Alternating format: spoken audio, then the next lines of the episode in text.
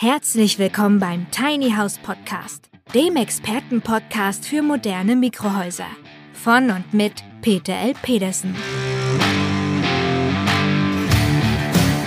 Wir bringen Ihnen die Vorteile von Minihäusern näher und sprechen mit Fachleuten aller Sparten.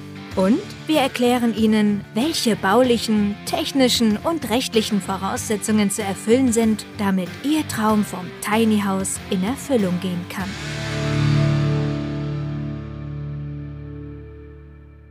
Das heißt also, Tiny House kann irgendwo stehen auf Kreta, ohne dass man eine Genehmigung braucht, ohne irgendein Verfahren. Das Einzige, was du brauchst, ist ein Grundstück. Na, das wird ja bei dem einen oder anderen in den Ohren zu klingeln beginnen und der eine oder andere wird sagen, was ist denn da unten los? Das ist ja viel zu schön, um wahr zu sein. Das wollen wir heute klären und näher besprechen. Moin Moin, verehrte Tiny House Enthusiasten und heute geht es mal Richtung Mittelmeer. Wir wollen uns aus den deutschen Gefilden, aus der deutschen Bürokratie ein wenig herauswagen und mal hören, was es denn so auf Kreta gibt. Ich war vor Ort, habe in der Hauptstadt Heraklion ein paar Geschäftsfreunde besucht und dann ganz nebenbei den Herausgeber des Radio Kreta Senders kennengelernt, den Jörg Kröger, und mit dem habe ich ein Interview geführt. Und für alle diejenigen, die schon immer das Gefühl hatten, dass es auch jenseits der deutschen Grenzen irgendwo schöne Ecken geben kann, die vielleicht sogar als Lebensmittelpunkt geeignet sind, die mögen jetzt genau zuhören. Ich wünsche euch viel Spaß. So, moin, ja. moin erstmal. Wir haben ja, heute. Moin, moin, Peter Petersen aus Neumünster. Mecklenburg-Vorpommern, aus Dänemark, aus Norddeutschland auf jeden Fall. Jetzt hast du die ganze norddeutsche Batterie und nordeuropäische Batterie durch. Moin, Jörg. Also ich muss erstmal ein bisschen sortieren, damit unsere Hörer überhaupt wissen, mit wem ich hier spreche. Ich spreche hier ja. mit Jörg Krüger. Jörg ist der Herausgeber und Chefredakteur, wenn ich das mal so hochgestochen sagen darf, von Radio Kreta im Südwesten von Kreta in Padokora, ein bisschen nördlich von Padokora, aber in der Gemeinde. Habe ich das richtig jetzt gesagt? Ja, das ist richtig. Super. Du bist jetzt 29 Jahre auf Kreta. Tu mir einen Gefallen, äh, gib doch mal so ein bisschen von deinen Hintergründen als Infos, was du da, was dich überhaupt motiviert hat, nach Kreta zu ziehen und was du heute eigentlich da alles machst. Ja, was ich heute mache, ist, ist Radio Kreta. Das machen wir seit 15 Jahren. Und äh, seit es das Internet gibt, gab es für mich die Möglichkeit, auch auf Kreta zu leben. Und dann bin ich, ja, innerhalb von Europa einfach mal umgezogen. Ausgewandert bin ich auf gar keinen Fall, weil warum auswandern in Europa? Äh, ich wandere ja nicht aus nach, auch nach Dänemark. Also sind befreundete Länder und wenn man da arbeiten und leben kann, dann kann man es einfach machen. Und seitdem lebe ich auf Kreta, komme aus Norddeutschland, muss ich dazu sagen. Aus Flensburg. Äh, aus der Nähe von Flensburg, ja, an der Ostsee aufgewachsen und in Flensburg zur Schule gegangen und seit 29 Jahren auf Kreta und mache meinen Radiosender und so sind wir wahrscheinlich auch in Kontakt gekommen über den Radiosender, über die Website und, und du machst ja irgendwie Tiny Houses und da haben wir uns vorletzte Woche hier auf Kreta das erste Mal kennengelernt. Ja, das war das ganz irre. Also ich bin ja mit meiner Frau runtergeflogen. Wir haben in Heraklion ein schönes kleines Apartment mit schönem Blick auf die venezianische Festung gehabt. Und dann habe ich also bei mir in der Zentrale angerufen und habe gesagt, sag mal, gibt es hier nicht einen vernünftigen Radiosender, mit dem ich ins Gespräch kommen kann? Und dann sagte meine Kollegin, die Martina Hus in Neumünster, ja, da haben wir einen. Und der Jörg Krüger, ja.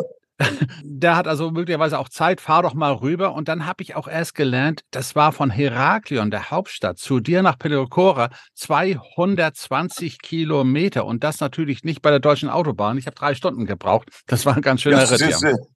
Das ist eine Entfernung wie von Flensburg nach Kopenhagen. Ja, ja, genau. Also das ist schon ja. erstaunlich gewesen. Ich glaube, das können sich also einige gar nicht vorstellen, dass Kreta natürlich deutlich größer ist als Mallorca und nicht so eine kleine Spielinsel ist, sondern richtig ein ja. großer Laden und die Klimaverhältnisse natürlich auch höchst unterschiedlich sind. Das habe ich schon ja. gelernt, ähm, weil als wir letzte, vorletzte Woche da waren, äh, da war es 10 bis 12 Grad und in den, äh, im Hochgebirge hat es geschneit, ja. Dann kommen wir, ja, kommen wir ja später zu dem Thema Tiny Houses äh, was mache ich in dem Hochgebirge, wie beheize ich ein Tiny House? Oder wie an der Küste hat ein Tiny House auch Air Condition, weil wir haben ja manchmal 45 Grad. Ja, ja, und das Lustige, was ich jetzt erzählen muss aus meiner Erfahrung, vorletzte Woche, als ich bei euch unten war, die Bude, die wir gemietet hatten, die hatte drei Klimaanlagen und ihr kriegten die Bude nicht warm. Ich habe wirklich also noch eine Decke vor die Eingangstür gelegt, weil so durchpfiff, mhm. die gedämmt ist da gar mhm. nicht so richtig. Also das scheint Nein, mir aber ein Standard bei euch zu sein, oder wie? Nein, das ist nicht Standard. Also ich habe einen Freund, der, ich war beim Militär und mein Freund war Pilot der ist natürlich, hat irgendwann aufgehört beim Militär und ist dann zivil geflogen. Und mit dem bin ich nach Kreta runtergeflogen. Ganz normalen Touristenflug. Und Anflug Heraklion, Durchsage des Piloten, meine Damen und Herren, wir landen in einer halben Stunde in Heraklion auf Kreta. Denken Sie an die Zeitverschiebung. Stellen Sie die Uhr eine Stunde vor und das Datum 40 Jahre zurück. Und so sind auch die Häuser gebaut. Also kein Haus ist isoliert. Nach das heißt dem, also, was wir uns in, Deu in, Deutschland vorstellen. Das ist alles 40, 50 Jahre zurück. Das hat natürlich einen gewissen Charme, wenn du im Café Neon sitzt. Aber wenn es um Bauen oder sonst was geht, um Technik, dann ist das mit dem Charme irgendwann vorbei. Also wir haben wirklich also die Tag und Nacht die Klimaanlage laufen lassen, auf Heizung laufen lassen und wir hatten riesige Schwierigkeiten, überhaupt eine einigermaßen vernünftige Temperatur reinzukriegen. Aber das ja. heißt aber auch, wenn wir jetzt darüber sprechen, wenn jetzt, ich habe ja vorrangig Deutsche und Österreicher und Schweizer Zuhörer bei mir im Podcast, wenn wir darüber sprechen, Mensch, was macht man denn mit Kreta? Macht man da ein Ferienhaus für sich selber oder Vermietung? Heißt das eigentlich dort vor Ort kaufen? Das ist schon eine heiße Geschichte dann, oder? Äh, das Kaufen ist, ist eh ach, nicht unbedingt kompliziert. Wenn man sich ein bisschen auskennt, ist es überhaupt nicht kompliziert. Dann äh, nimmt man sich einen Anwalt und man kann ein altes Haus kaufen. Aber äh, ich rate davon ab, ein altes Haus, wenn das Grundstück schön ist, dann würde ich es kaufen, aber ich würde es einfach wegschieben. Neubauen ist auf jeden Fall besser, weil alles ist marode. Du kaufst so ein altes Ding für 30.000, hört sich billig an, aber es ist kompletter Schrott. Da kannst du lieber einen großen Wohnwagen kaufen oder wir kommen auf das Thema Tiny Houses. Aber eine alte Ruine zu machen, ist ein unendlicher Traum und du hast Schwierigkeiten mit Strom, mit Wasser. Du, du wirst Jahrzehnte Ärger haben. Ganz einfach. Da sagst du etwas ganz Wichtiges und äh, äh, was ich ja schon mitgekriegt habe, jetzt habe ich ein bisschen natürlich mich auch mit der Geschichte von Griechenland selber, nachdem sie sich vom äh, Osmanischen Reich äh, losgesagt haben, ein bisschen informiert. Ich hatte eigentlich die Information, dass in Griechenland kein Katasteramt existiert und dass man dort also noch so ein bisschen Wildwuchs hinkriegen kann. Du hast mich korrigiert. Es gibt eines, aber das funktioniert nicht so richtig. Ganz genau so ist es. Natürlich gibt es das Grundbuch und das Katasteramt, aber ich bin jetzt 30 Jahre hier und ja, Revolution soll es gegeben haben in diesem Grundbuch, aber ich denke, das wird noch 20, 30 Jahre dauern, bis das Grundbuch tatsächlich existiert. Es ist ein einziger Kampf um jeden Quadratmeter, weil das eine Grundstück ist eingetragen, das Nachbargrundstück nicht. Und da gibt es natürlich äh, Nachbarschaftsärger und Gerichtsstreit du kaufst ein Grundstück und der nächste macht einen Einspruch und auf einmal kannst du fünf Jahre nicht bauen. Was soll's? Das war das, was ich ja seinerzeit mal gehört habe, nach dem Motto, du kannst wirklich zwei Leuten also ein bisschen Geld in die Hand geben und wenn die beschwören, dass ein Grundstück dir gehört, dann kriegst du das so grundsätzlich. Äh, das ist natürlich das jetzt die harte Definition, ja? Nee, das ist grundsätzlich richtig so. okay. Ja, das, man muss einfach mal die Wahrheit sagen. So ist es. Das heißt also, auch wenn jemand jetzt sagt, also ich möchte gerne was auf äh, Kreta kaufen, dann muss das knallhart ein weißes Grundstück sein, das auch wirklich katasterlich eingetragen ist, vermessen ist und die Grundstücksverhältnisse und die Eigentumsverhältnisse klar sind.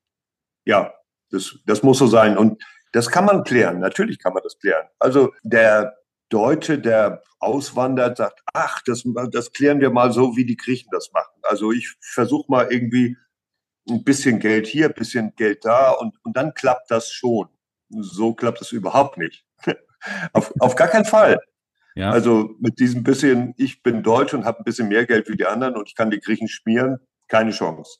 Also entweder nimmst du dir einen richtig guten Anwalt und sagst, was soll das Grundstück kosten? 15.000. Gib mir die Papiere. Wenn die Papiere da sind, kriegst du Geld aufs Konto. Ansonsten kriegst du von mir nicht einen einzigen Kaffee. Okay, das heißt erst die Ware, dann das Geld und das auch für die Grundstücke. Ganz genau. Ja. Wenn man sich daran hält und nimmt den richtigen Anwalt, dann ist es kein Problem. Der Grieche, Entschuldigung, oder viele in Südeuropa sind es gewohnt, einfach den anderen zu übertölpeln. Das ist an der Ostsee bei den Bauern auch nicht anders. Aber dieses Übertölpeln, da soll man einfach sagen, so, zeig mir mal bitte die Papiere und dann kriegst du auch Geld. Ohne Papiere kriegst du von mir kein Pfennig. Okay, klare Ansage. Das heißt also, wenn wir, so Ansage. wenn wir so etwas über Tiny Houses jetzt besprechen und sagen, wie kriegen wir das Ding dahin, mit Mini-Häusern eventuell Deutsche oder auch Griechen zu motivieren, so eine kleinen Häuschen äh, aus Deutschland auf Kreta aufzustellen, müssen die Grundstücksverhältnisse geklärt sein, sonst geht gar nichts. Ganz genau. Jetzt haben wir in Deutschland natürlich auch das klassische Thema Strom, Wasser, Abwasser. Wir hatten schon drüber gesprochen. Das ist aber auch nicht ganz so einfach. Ich habe das gesehen, ich kenne das ja nur aus der arabischen Welt ein bisschen. Wenn da irgendwo ein Strommast ist, da hängen dann 30 Leitungen dran, weil man einfach wild mal Strom kappt. Wie ist das Verhältnis dort auf Kreta? Ja, das ist natürlich genauso. Also die Kabel hängen wild irgendwo. Okay, damit wird das aber geklärt. ja, aber wenn es um Tiny Houses geht, dann ist es ja relativ einfach unter Tiny Houses stellen sich wahrscheinlich viele Leute ein autarkes Haus vor. Was ist autark? Wir können ja nicht ganz autark sein heutzutage. Das ist unrealistisch. Aber autark kann man Tiny Häuser machen oder ich habe mein eigenes Haus autark gemacht, dadurch, dass ich äh, Photovoltaik verwende. Und dieses System ist in Griechenland super gut. Ich kann eine Photovoltaikanlage aufbauen, ob mit Firma oder von einem Freund. Keiner fragt, ich brauche keine Genehmigung, stelle meine Solarpaneele irgendwo in den Garten, mache sie aufs Dach und bin mit meinem Haus autark. Ich brauche okay. keinen Antrag stellen, nichts. Das Einzige, was ich jetzt noch brauche, ist natürlich Wasser. Wo kommt das Wasser her? Jetzt sehen wir auf Kreta 30 Millionen Olivenbäume und wir sehen Wasserleitungen ohne Ende. Also, Wasser ist grundsätzlich vorhanden. Es ist überall eigentlich Wasser vorhanden. Also kann ich an den an den Wasseranschluss ran. Und dann muss ich natürlich für das Abwasser sorgen. Das heißt also irgendeine Art von Kläranlage, eine, ja, das Brauchwasser muss irgendwo weg. Aber da gibt es auch heutzutage Systeme, die man einschalten kann und sagen, das kann ich auch autark machen. Das heißt also, Tiny House kann irgendwo stehen auf Kreta, ohne dass man eine Genehmigung braucht, ohne irgendein Verfahren. Das Einzige, was du brauchst, ist ein Grundstück. Jetzt spreche ich mit einem Bauunternehmer und sage, du, der Peter Petersen, der hat da Ideen mit Tiny House. Und der Bauunternehmer hat natürlich Interesse, als erstes natürlich Interesse daran, Häuser zu verkaufen, zu bauen, aber sagt auch, ich habe so viele Grundstücke, wo ich gar keine Baugenehmigung bekomme. Wenn aber jetzt Ausländer kommen und sagen, ich will dann Tiny House entstellen, dann habe ich ja doch irgendeinen Auftrag weil der Kunde ist ein Deutscher, ein Ausländer oder und um das Tiny House herum gibt es ja doch Arbeit und ich kann eventuell was verdienen. Okay, das muss. Also die waren, die waren in dem Gespräch, die waren sehr aufgeschlossen. Also da ist, ist gar keine Frage. Und der, der Bauunternehmer oder der Bürgermeister sagt, ja, Tiny House ist eine gute Idee, wenn das nicht ein Grieche baut. Okay, das heißt, also Made in Germany ist angesagt, kommt, ja? ja, nee, natürlich. Alles, was aus Deutschland kommt, bedeutet eben Mercedes-Benz, bedeutet Technik, bedeutet Zukunft, Fortschritt. Und da sind die natürlich total begeistert. Also die haben keine Lust, sich irgendeinen Wohncontainer in Athen zu kaufen, der aus Aluminium, aus Metall oder was weiß ich ist, sondern die sagen, also wenn schon ein kleines Haus, worüber jeder sehr begeistert ist, weil große Häuser sind nicht unbedingt, um zu sagen, unmodern, sondern so wie du selbst gesagt hast, die großen Häuser sind unbeheizbar. Die Energiekosten, die Stromkosten, die Heizkosten, das überschreitet alles, was sich ein Mensch vorstellen kann. Das heißt, hier haben wir schon mal Europa einheitliche Verhältnisse, Energiepreise ja. steigen, Strompreise steigen ja. und das ist ein Hammer momentan. Im, also, im Prinzip ja. kannst du sagen, du, du kannst hier ein Haus finden und kannst es für 200 Euro mieten. Das hört sich für deutsche Verhältnisse an wie, wie nix. Aber du musst damit rechnen, dass du im Winter auch vielleicht 800 Euro an Strom bezahlst. Okay, gut, das relativiert es wieder. Also, ja, das relativiert es. also halten wir mal fest, das ist ja schon mal das Irre, was wir in Deutschland die ganze Zeit diskutieren. Was ist mit äh, Aufstellen eines Hauses? In Deutschland gibt es ja diese völlig verrückte Gedanken. Es hat Räder, ich kann überall parken und wohnen, fast so, als wenn ich ja also mit dem Flugzeug überall landen darf und wohne. Das ja. ist tatsächlich auch auf Kreta machbar, dass ich ein kleines Grundstück kaufe, ein weißes Grundstück, das mir dann offiziell auch gehört. Ja, ganz genau. Und ich ja. kann dort ein Tiny House aufstellen und das das ja. dort mit Strom, Wasser, an, Abwasser anschließen und entweder selber drin wohnen oder auch ja. vermieten. Äh, das Vermieten, äh, da, da, muss man vorsichtig sein. Also für die Vermietung eines Hauses. Ja. ja. genau. Für die Vermietung eines Hauses, wenn du das äh, geschäftlich machen willst, beruflich, dann brauchst du allerdings eine Genehmigung von der EOT. Das ist die griechische Tourismusbehörde. Okay. Und diesen Weg, diesen Weg würde ich überhaupt nicht gehen, weil bevor du diese Genehmigung bekommst, gerätst du in die Bürokratie und es kann sein, dass es fünf oder zehn Jahre dauert. Okay, das heißt aber knallhart, Vermietung sollte man vergessen. Vermietung in dem Sinne sollte man vergessen, wo man sagt, ja, ich stelle mal zehn Dinger dahin und die vermiete ich dann und dann mache ich daraus Business. Daran würde ich überhaupt nicht denken. Das okay. können Griechen machen, die würden das eventuell schaffen. Aber du als Ausländer wirst es nicht schaffen. Das Einzige, was du machen kannst, wie die Griechen das dann auch machen, und so, ich habe mein Tiny House und meine Bekannten und Freunde können daran wohnen und dann musst du eben nicht offizielle Vermietung machen, sondern inoffiziell. Das wird funktionieren. Aber das im großen Stil, das geht nicht. Auf gar keinen okay. Fall. Dann haben wir schon mal eine klare Schiene. Was, das heißt, wenn jemand sich also für Kreta interessiert, dann sollte er das privat nutzen als Ferienhaus. Genau. Er sollte vielleicht auch den Sommer ja. darüber oder den Winter äh, auf Kreta verbringen und vielleicht ein bisschen privat vermieten, aber ansonsten offiziell sollten wir es lassen. Ja, man kann natürlich den großen Weg gehen und sagen, okay, ich will da 50 oder 100 Tiny Häuser hinstellen, weil ich will das beruflich machen oder so. Das ist schon möglich, aber dann braucht man natürlich einen großen Anwalt aus Heraklion, eine Rechtsanwältin aus Heraklion. Da muss man das wirklich groß machen. Ja gut, das wollen wir ja nicht. Also meine Hörer sind nicht die Großunternehmen, die jetzt sagen, okay, nee, wir planen das Ding mal. Das ist nicht das Thema. Nee, das, da, da, da würde ich eher denken, wenn du mit Tiny Häusern hier auf Kreta anfängst, dann werden auf dich Griechen zukommen, die sowas machen wollen und die das auch zurechtkriegen. Und die werden sagen, Peter Petersen, du, ich habe hier ein Grundstück, ich brauche mal 20 von diesen Tiny Häusern. Und die werden es hinkriegen. Aber du als Ausländer wirst es nicht hinbekommen.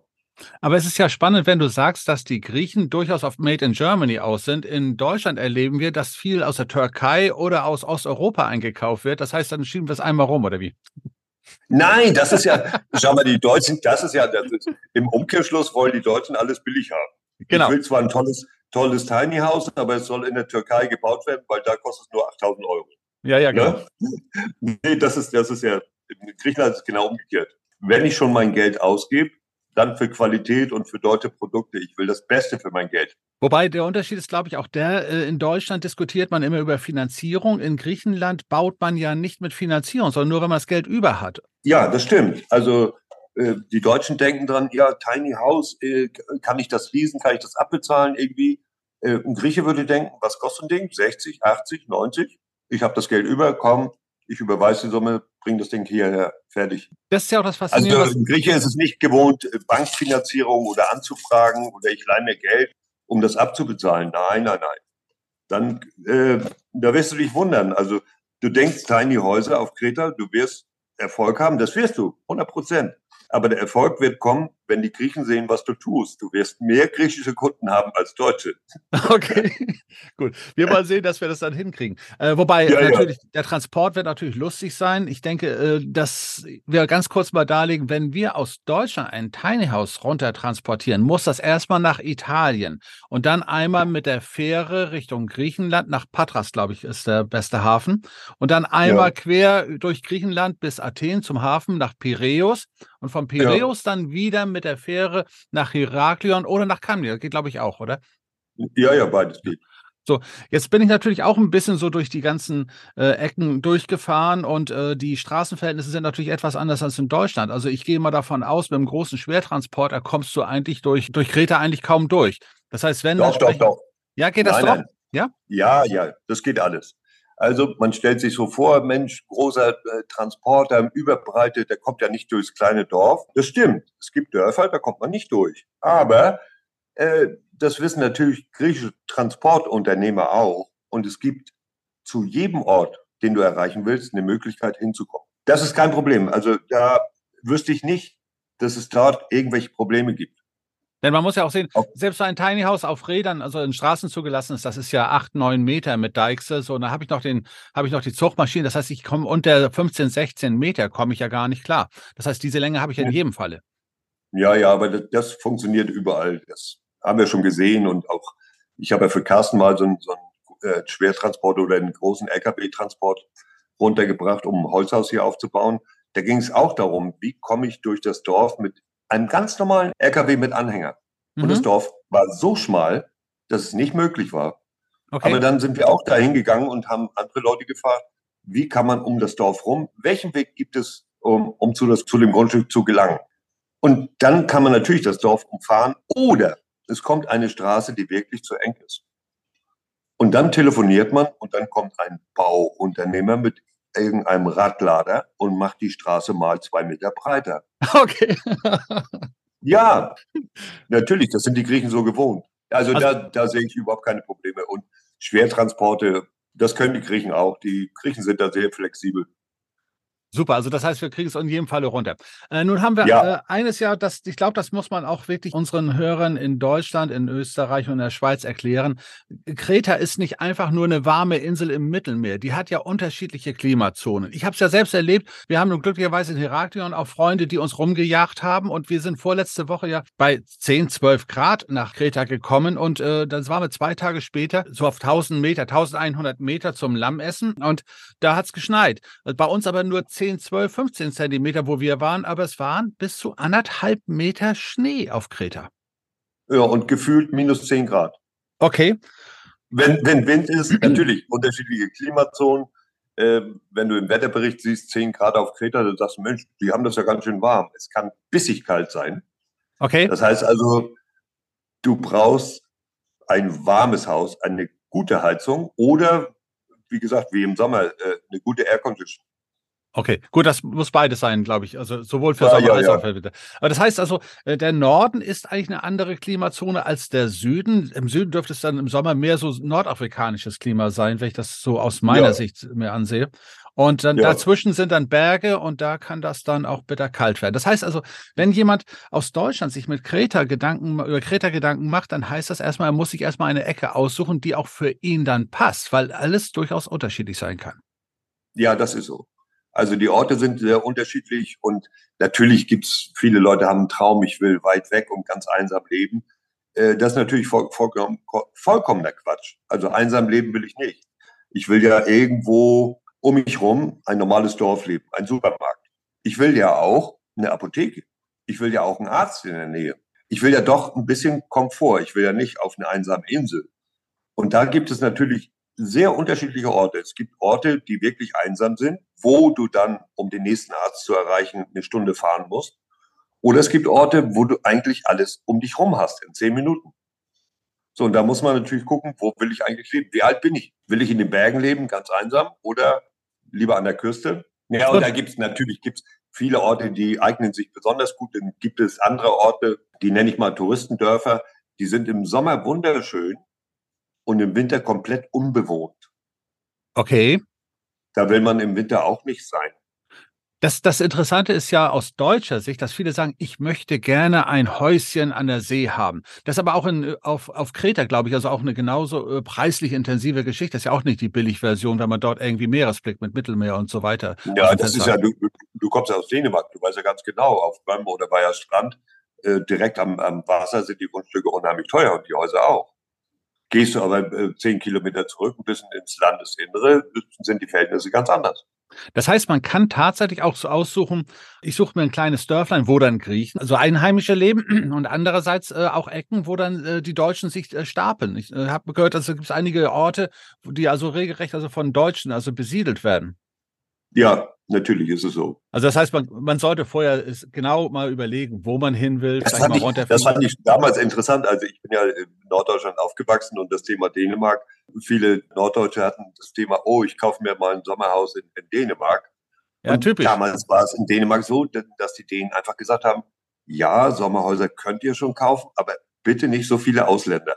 Übrigens, ich als gebürtiger Däne kann das bestätigen. Das heißt, du kannst ja. als Deutscher also dort äh, kein Haus direkt kaufen. Ferienhaus ja, aber ein Wohnhaus ist eine ganz andere Geschichte. Damals brauchte man irgendeinen Peter Petersen, der als Strohmann fun fungiert hat. Genau so, ja. ja. Also, ja. Ja, also mein, meine Eltern haben ja in der Nähe von Appenrade sich noch einen Resthof gekauft, also in Hellewatt.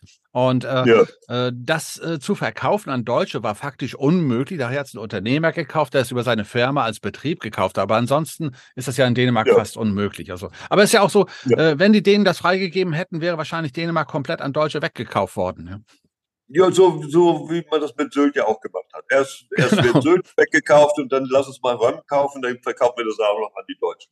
ja, genau. Also äh, ja. vielleicht von der Größe her. Kreta ist Ost-West-Ausdehnung, ich glaube 220, 230 Kilometer und Nord-Süd, glaube ich, 50 Kilometer groß, oder?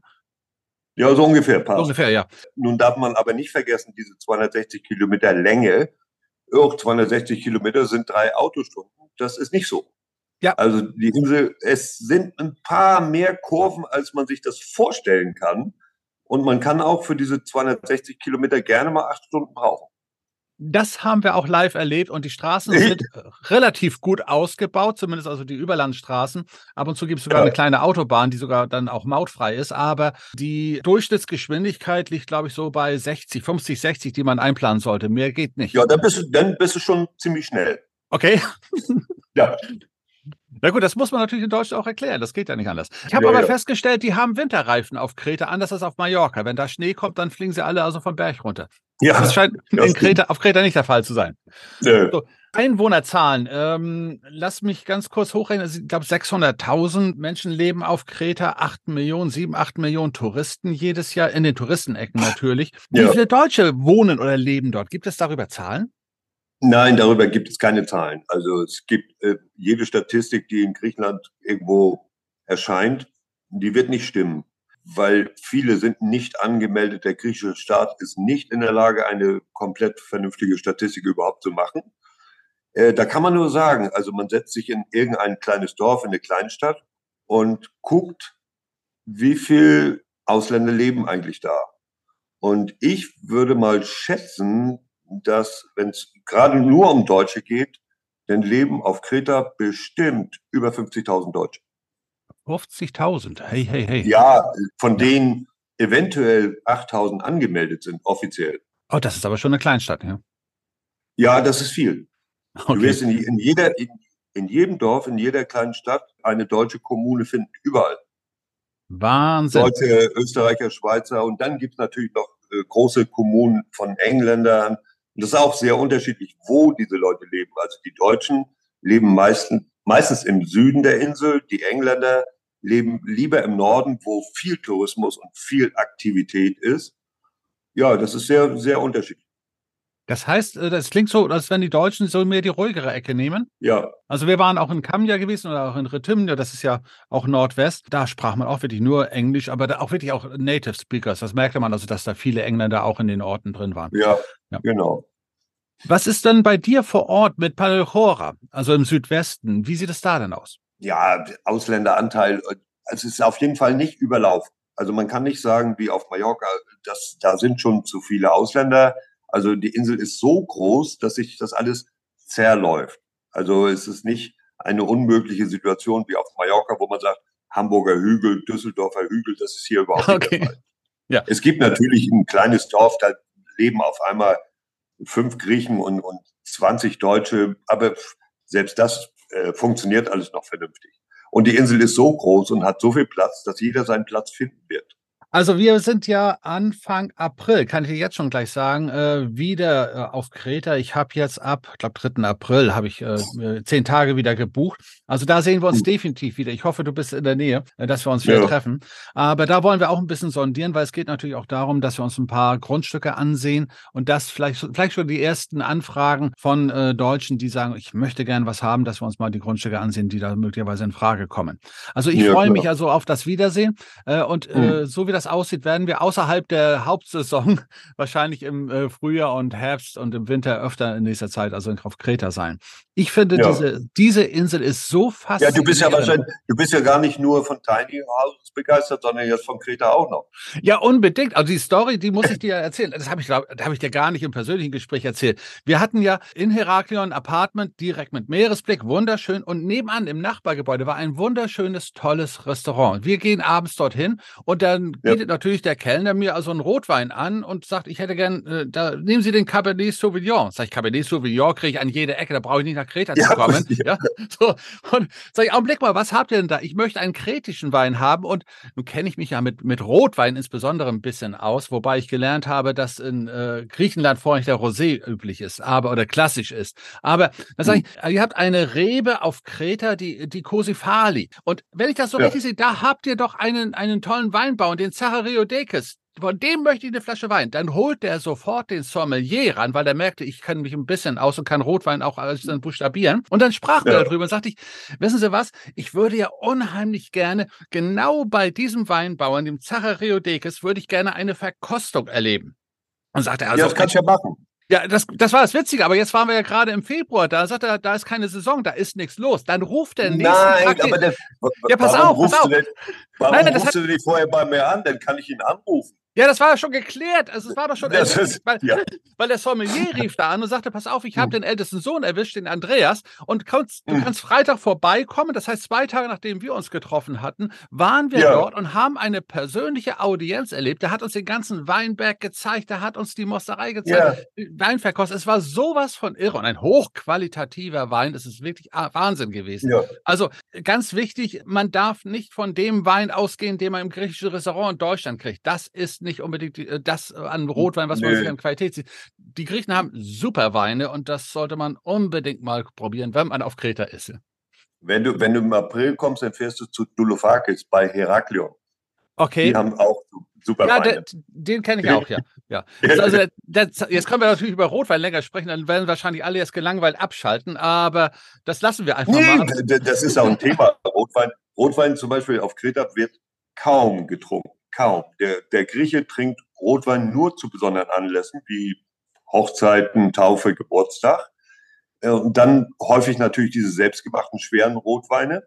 Ansonsten wird Rotwein wirklich, wirklich im Sommer überhaupt nicht getrunken, weil es ist zu stark, es ist zu warm, es ist zu viel Alkohol. Also wenn, dann trinkt der Grieche selbst nur so leichte Weißweine oder der Kreter trinkt auch kein Uso. Es wird Rake getrunken. Uso ist zu viel Zucker, zu viel, zu viel von allem.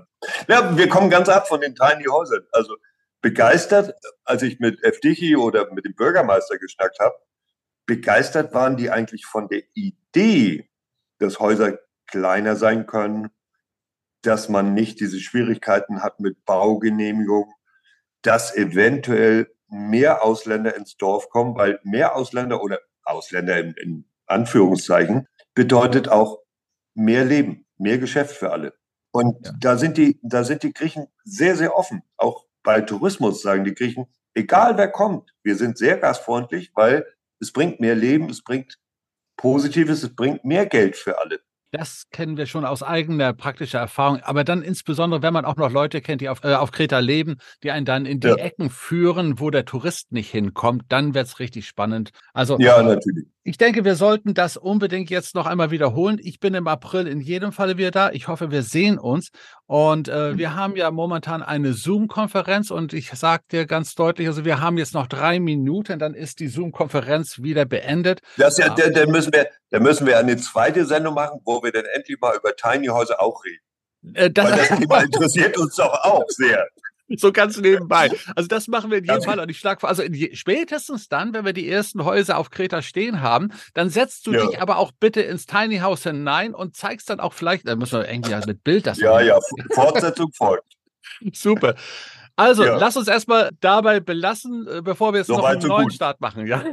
Ich bringe das, was wir jetzt bei Zoom gemacht haben, oder das bringe ich auch ein bisschen zu Papier, weil meine Website, da geht es eigentlich darum, dass Leute das auch lesen und hören und dann können die das, was wir heute gemacht haben, alles nochmal nachlesen und nochmal nachhören. Ach ja, ganz wichtig, www.radio-kreta.de, das ist deine Website. Ja, also sollen wir jetzt auch noch Werbung machen für deinen ja, müssen wir. Hause.de oder das nee, finden, Peter, das finden die Leute sowieso, da brauchst du keine Werbung machen. Ja, der Hintergrund ist ja der, du sagst mir ja, also jeder Deutsche meldet sich über kurz oder lang bei dir, spätestens wenn er einen Wagen anmelden muss. Nicht? Das ist da ja, aber das ist doch auch so, wenn es um Tiny Houses geht, dann schreibst du Tiny Houses, schreibst Peter Peterson und dann kommst du ja auch auf deine Website. Gut, wir haben soweit. Okay. Ganz, ganz herzlichen jo. Dank. Es hat Spaß gebracht, mal so richtig locker, flockiges Thema. Also, ich hätte fast jo. gesagt, Grüße nach Flensburg, aber du bist ja momentan auf Kreta. Ansonsten. Nee, ich bleibe auch auf Kreta. Der Flensburg, das ist mir zu viel Verkehr, zu viel Stau, zu viel Grenzen. Das muss ich im Moment nicht hin. Ich kann es gut nachvollziehen. Wir sehen uns im April wieder. Danke für das Gespräch. Jo, Hau rein moin, und moin. Tag noch. Tschüss. Tschüss. Ach ja, und selbst jetzt, wo ich also hier im Tonstudio sitze und dieses Interview schneide, muss ich sagen, ich komme immer noch nicht aus dem Lächeln heraus. Das war eine echte norddeutsche Seele, die da auf Kreta lebt. Und ihr werdet es mitbekommen haben, ich bin im April wieder auf Kreta. Es gibt jetzt im Frühjahr wieder Direktflüge von Hamburg, Frankfurt und München direkt nach Heraklion. Von Hamburg aus dauert der Direktflug circa 3 Stunden 20 Minuten und dann landet ihr auf Kreta. Wer also Lust hat dabei zu sein, wir werden einige tolle Grundstücke im Norden der Insel, im Süden, aber auch im Binnenland uns ansehen. Falls ihr es nicht schaffen solltet, so kurzfristig dabei zu sein, dann klickt zumindest in eurer Podcast-App auf den Knopf Folgen, damit ihr die nächsten Infos über Kreta mitbekommt, wenn ich die nächsten Interviews führe mit Leuten direkt von der Insel. Und wenn wir wie immer am Ende einer Folge ein wenig träumen wollen, ich glaube, bei dieser Folge wird's besonders leicht fallen. Ach, wie schön ist es, diese Atmosphäre in der griechischen Taverne genießen zu können. Es spielt eine griechische Kapelle, wie es in vielen Tavernen auf Kreta üblich ist. Herrliches Essen und dazu ein wundervoller griechischer Wein, so kann der Abend ausklingen. Und mit diesen wunderschönen Gedanken verlassen wir die Taverne und ziehen uns in unser Tiny House zurück. Und vielleicht sehen wir uns dort einmal vor Ort persönlich und bis es soweit ist, wünsche ich euch alles Gute, euer Peter Pedersen.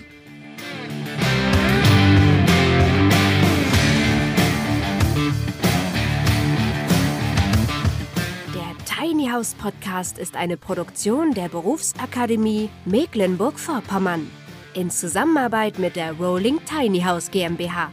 Wenn Sie mehr zu den Tiny Houses wissen möchten oder in einem Mini-Haus einmal Probe wohnen wollen, dann schauen Sie doch einfach auf www.rolling-tiny-house.de.